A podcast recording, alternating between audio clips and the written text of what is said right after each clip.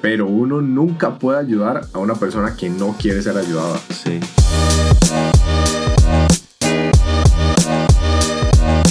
Hola, hola, bienvenidos al podcast de Los hombres no lloran. Mi nombre es Daniel. Hola, mi nombre es Noé y hoy Dani y yo queremos conversar de un tema que a todos nos puede interesar. Creemos que esto interviene en nuestro día a día, en las decisiones que tomamos, las creencias que tenemos y cómo nos relacionamos con los demás y con nosotros mismos. De hecho, hoy vamos a estar hablando sobre el tema de la autoestima, cómo mejoró nuestra relación con nosotros mismos y cuál ha sido nuestro proceso. Todo esto con el objetivo de incentivarlos ustedes mismos a que puedan buscar su propio camino para mejorar la relación con ustedes. Para empezar, queríamos compartirles el concepto de autoestima. Yo lo agarré de un libro que estaba leyendo que se llama Cree en ti y decía que la autoestima es el autoconcepto o la percepción que una persona tiene de sí misma. Yo creo que es importante mencionar que hay muchas definiciones de autoestima, que cada libro tiene su definición y que cada autor va a definir autoestima de una forma diferente, creo. Creo que la parte que menciona acá, que dice eh, la percepción que una persona tiene de sí misma, es muy importante entender que todo lo que uno refleja en su exterior viene de lo que uno piensa de sí mismo, que es prácticamente esto. Si uno piensa de uno mismo que no vale, si uno piensa de uno mismo que no es suficiente, va a generar ese tipo de cosas alrededor. Mi punto es que uno va a recibir en la vida lo que uno de verdad cree que va o que merece, pues. Entonces el hecho de entender que la autoestima, según este concepto, viene de cómo uno piensa de uno mismo, creo que lo pone a pensar en uno en qué estoy pensando todos los días en cada momento. ¿Qué, estoy pensando sobre mí? ¿Qué estoy pensando sobre mi vida? ¿Qué estoy pensando sobre mi trabajo? ¿Qué estoy pensando sobre mi cuerpo? Sobre todo. Entonces, cosas tan simples como el decirse uno mismo, estoy feo o no valgo o ese tipo de cosas como que van ahí como sembrando ciertos pensamientos en la cabeza bueno entonces para mí el autoestima en palabras muy sencillas es qué pienso yo sobre mí mismo cuando estoy solo. Sí porque yo creo que una de las de las partes más interesantes de la autoestima es cuando uno se ve al espejo. Sí, porque cuando ves tu reflejo y ves entre comillas, quién sos y ves tu cuerpo. Una foto también. A una foto, exactamente. Es como que. Como que empezás a girar. exactamente. Te empezás a criticar en ese reflejo que ves, en, en tu cuerpo físico, en, ay, no me gustan. No sé, mis arrugas, o no me gustan mis brazos, o no me gusta mi tal cosa. Entonces, a partir de ahí, en tu propio reflejo de tu cuerpo, empezás a de meterte ideas en tu cabeza de, ok, no soy suficiente, no me gusta cómo me veo, tal cosa, tal cosa. Entonces, me parece muy interesante el tema de, de verse al espejo y cómo eso puede triggerear en vos este montón de pensamientos, ya sean positivos o negativos. Mi punto aquí también es cómo la misma experiencia puede afectar eh, de formas distintas. Por ejemplo, voy a poner mi, eh, mi situación personal. Hace muchos años yo tenía una pésima autoestima y cada vez que yo me veía al espejo era una pésima experiencia, por lo mismo que estaba diciendo, no me gusta esto, no me gusta esto, estoy muy flaco, tal vara, tal vara. Y ahora el verme al espejo más bien es una experiencia positiva. Porque es como, ay, qué cool esta vara, me gusta lo que he mejorado, tal y tal cosa. Entonces, como la misma experiencia cambia dependiendo de el proceso que uno ha hecho, todo lo que uno ha aprendido o las cosas que incluso te has ganado. Porque yo siento que el cómo te ves a vos mismo también viene de las cosas que has dicho, ma, voy a hacer esto y lo hice. Sí. Como el respeto que tenés hacia vos mismo. Porque, por ejemplo, cada vez que vos decís, me voy a levantar temprano, pero no lo haces, perdés como cierta cantidad de respeto hacia vos. Pero cada vez que sí lo haces, decís, me voy a levantar a las 5 de la mañana. Y eso alimenta como el compromiso que uno tiene Exactamente, y aumenta como tu amor propio y tu autoestima, que es el tema de ahorita. Entonces, como esas pequeñas, en, esas pequeñas, muy grandes cosas se van sumando y hacen que, que tu autoestima vaya creciendo. Es que yo, digamos, esto lo estaba escuchando en un podcast hace poco, de los 0 años a los 10 años uno se preocupa por qué piensa la familia. De los 10 años a los 20 años, uno se preocupa por qué piensan los amigos. Y de los 20 a los 30 años, uno empieza a decir que no le importa en realidad qué piensa la familia y qué piensan los amigos, sino qué piensa uno mismo. Entonces, yo creo que ahorita, en la edad que nosotros estamos, como que apenas estamos empezando, dependiendo del proceso que nos lleve, ¿verdad? Hay personas que van más avanzadas, hay personas que están más atrás, pero cada quien tiene su tiempo. Estamos nosotros dos, personalmente, empezando el camino de entender que tenemos la responsabilidad de nosotros mismos, que nuestra autoestima es parte de nuestro propio trabajo. Entonces, el como vos mencionabas eh, en una conversación que tuvimos antes de empezar que todo proviene de la niñez. Yo esta parte de la niñez la veo muy reflejada en, en mi sobrino. O sea, mi sobrino tiene como un año. Pero cada vez que yo lo veo, pienso en, ok, este más está aprendiendo de todo lo que ve, todo lo que escucha y todo lo que me ve hacer. Inconscientemente. exactamente, exactamente. Entonces, como tener esa conciencia de, ok, a, como él está aprendiendo de todo, absolutamente todo lo que ve, todo lo que escucha, a nosotros nos pasó lo mismo. Correcto. Lo mismo en la adolescencia. y pienso que en la adolescencia juega un papel muy importante porque eh, estamos muy vulnerables todavía a lo externo. Y creo que principalmente cuando estamos en el cole, y uno quiere pertenecer a un cierto grupo de personas y, creo que uno hace y dice cosas con tal pues de pertenecer. Y obviamente ahí va a entrar tanto lo positivo como lo negativo verdad uno va haciéndose de ideas hacia las personas o hacia las mujeres o hacia los amigos o hacia mi papá. Hacia uno mismo hacia uno mismo y que es lo más importante y es lo que estamos hablando. Entonces creo que esta etapa uno se está como descubriendo y creo que por eso uno se deja influenciar mucho por esa parte y ya uno después del cole ya vienen ciertas responsabilidades como trabajar o la universidad también. Y creo que ya uno está más consciente de cómo es la vida como tal. Y creo que por eso nosotros cuando entramos a los 20 mae, va a intervenir mucho como en nuestra autoestima y en lo que hacemos. Y creo que por eso también al ser más perceptivos de cómo es la vida como tal creo que nos afecta mucho nuestro estado de ánimo eh, que nos da ansiedad cualquier cosa, o que nos ponemos tristes, o que nos sentimos solos, ¿verdad? depresión. Sí, ahí donde, de hecho, creo que en esas edades juega mucho esa parte, ¿verdad? Como la ansiedad y como la depresión, porque yo creo que... Sí, mae, porque ni siquiera en el colegio nos enseñan sobre las emociones. O sea, cómo, ¿verdad? Cómo controlarlas o, cómo, qué hacer o qué son o, o, cómo afrontar ciertas situaciones. Ma, eso siento que a como uno va viviendo, la vida te va enseñando cosas y...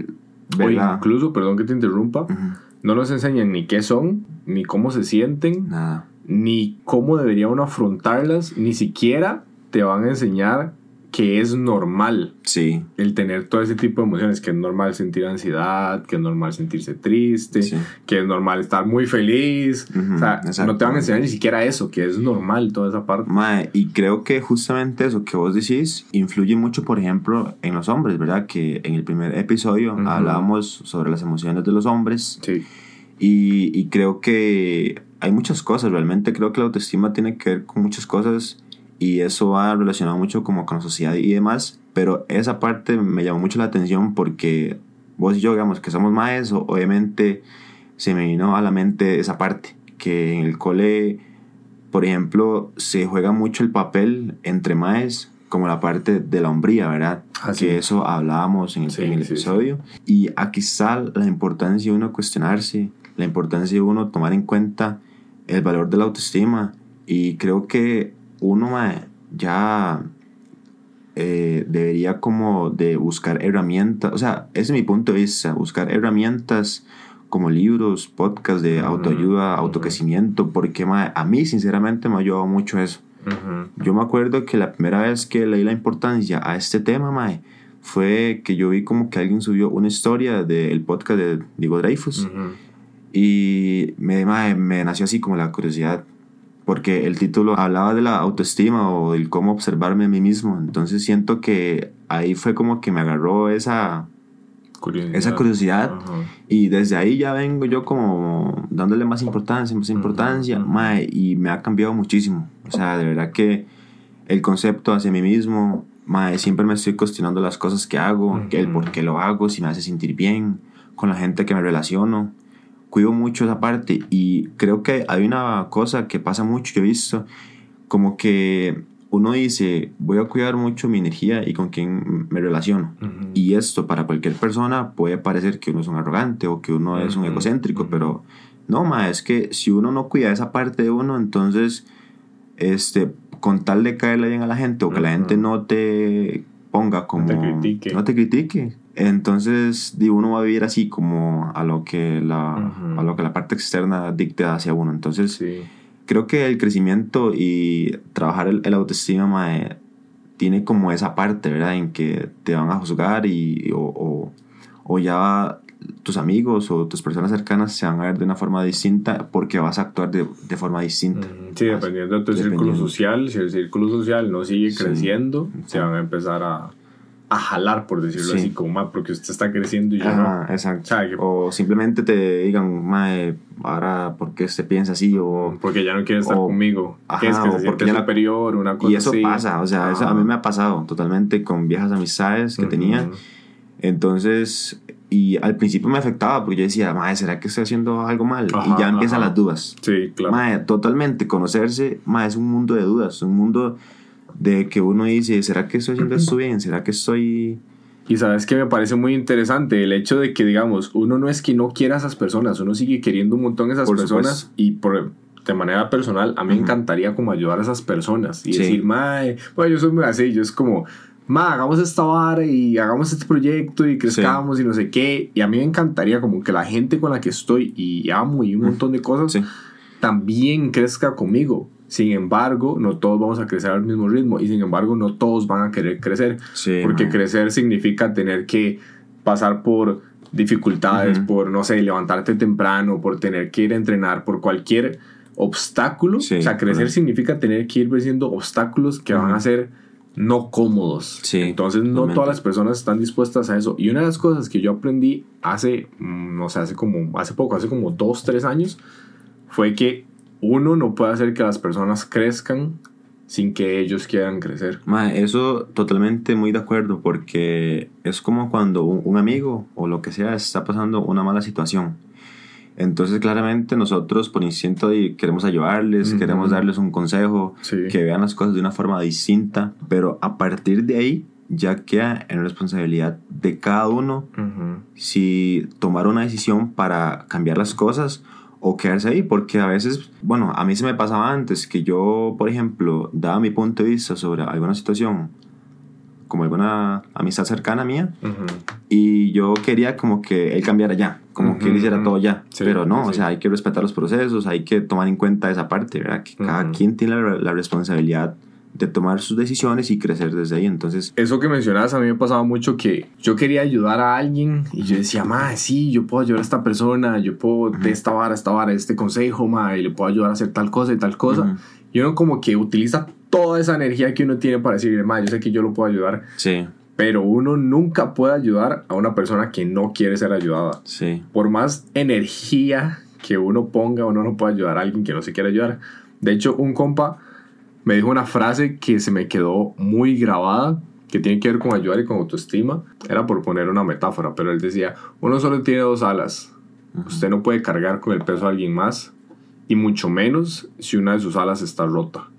Porque él me decía, en ese momento yo estaba pasando por un momento bastante heavy, entonces yo estaba como que muy tambaleando y tras de que estaba tambaleando quería ayudar a alguien más. Entonces era como, Uy, "Ma, eso o sea, importante. primero que Sí. todo, ayúdese a usted y después intente ayudar a los demás, pero tenga conciencia de que el hecho de que usted lo intente ayudar Ujú, no significa que esa persona va a cambiar. Sí, esa correcto. persona va a cambiar hasta que la persona quiera cambiar. Sí, Mae, y me parece bastante importante esa parte que vos dijiste, de que el hecho de qué tan disponible está uno emocionalmente y la percepción que uno tiene hacia uno mismo para luego uno compartirse a alguien que no quiera o que alguien necesite de la ayuda emocional de uno. Ujú, ujú. Porque eso es muy importante tomar en cuenta. Y yo creo que también es cuidar, ¿verdad? Eh, quién me da consejos sobre X cosas de mi vida o lo que yo estoy compartiéndome, ¿verdad? O a Porque- quién compartírselo Sí. también. Eso creo que la confianza y la persona es muy importante tomarlo en cuenta porque a veces uno se abre con personas que no son tan cercanas y uno espera, ¿verdad? Ciertas cosas y es totalmente lo otro y creo que Sí. también está la parte de cuidar uno con quién se relaciona, con quién se abre, con quién se comparte. Por supuesto, lo primero es mi autoconcepto, lo que yo pienso de mí, Ujú. y de aquí se va como a generar ciertas cosas hacia afuera, como con quién me relaciono, ¿verdad? La parte en la que, un ejemplo, yo estando soltero, ¿verdad?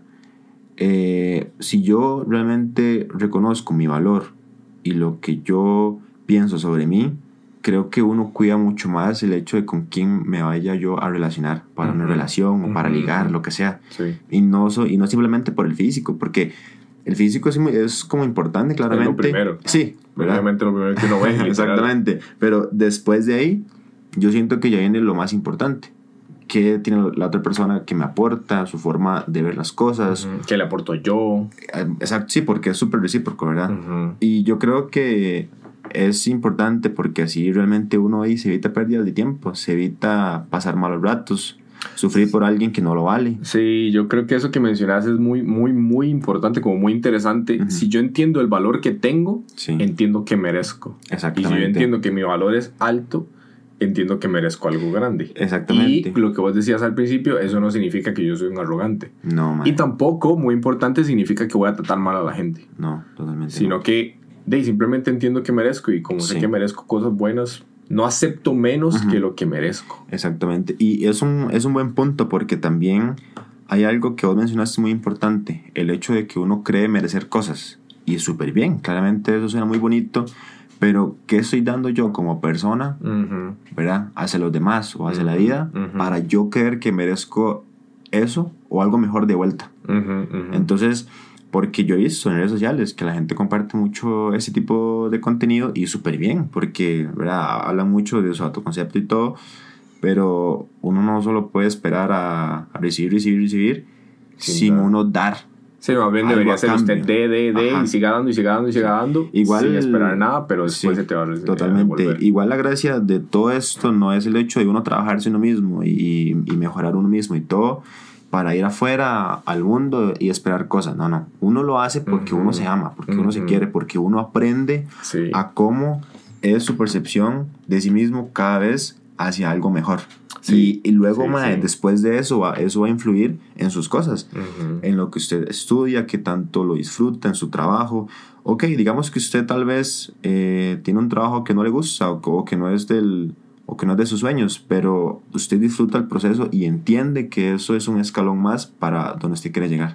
Porque eso pasa mucho. A veces nosotros simplemente nos enfocamos como en la meta sin disfrutar el proceso de las cosas. Y, mae, y, por ejemplo, esta parte de la autoestima, conocerse es un proceso bastante de dudas, mae, es muy complicado, realmente son muchas cosas y, y creo que darle la importancia, o sea, yo realmente prefiero vivir en dudas de mí mismo, este, a eso me refiero como el hecho cuando uno se está conociendo y dudas sobre, sobre creencias o sobre acciones que uno... Cuestionarse lo que uno cree. Ujú. Ajá. Yo, o sea, yo prefiero eso a simplemente vivir a lo, que lo externo. Y sí, exactamente. Y no saber quién soy. y- inculcaron, nada más. y, exacto. Y simplemente relacionarme con la gente que aparezca en mi vida y sin cuestionarme las Ujú. cosas. Y no, más, o sea, de verdad, nada. tomen conciencia sobre lo que sobre la percepción de ustedes mismos y mae, yo se los aseguro, o sea, yo que realmente no tengo mucho de estarme dedicando como hacia mí mismo, como en qué cosas mejorar y eso, Ujú. mi autoestima y mi concepto ha cambiado muchísimo. De hecho, gracias a todo esto, ya sé cómo controlar ciertas cosas sobre mi vida.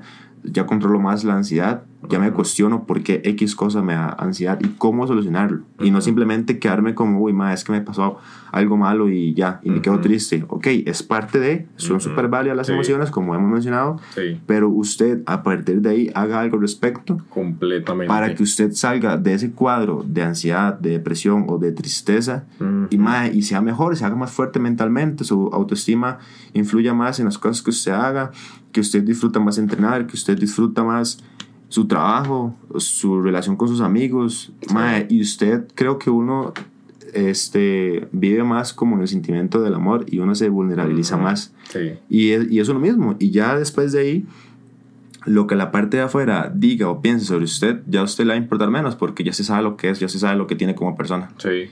De todo lo que dijiste, todo me parece acertado en realidad. Sí. Todo me parece increíble. De hecho, me recordó mucho cuando yo estaba en, digamos, mi, mi peor etapa de autoestima fue el colegio.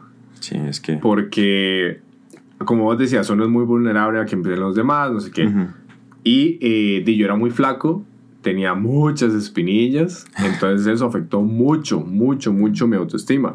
También el hecho de que cuando estás en el colegio y hablamos del tema de la hombría, entre comillas, entre hombres necesitas tener muchas mujeres y decir, ma, me apreté esta, ma, me apreté esta otra y bla, bla, bla, para decir, ma, soy hombre igual que todos los demás. Sí. Y yo tampoco tenía esa parte porque de, no salía con nadie, no hablaba con nadie.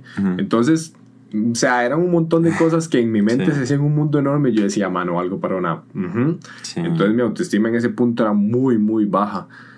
Y me acuerdo mucho de que yo empecé a ir al gimnasio solo porque era muy flaco y yo decía, ma, odio quién soy, quiero cambiar quién soy, quiero cambiar mi cuerpo, quiero ser más grande, lo que sea, porque justamente me afectaba mucho las cosas externas. Dale.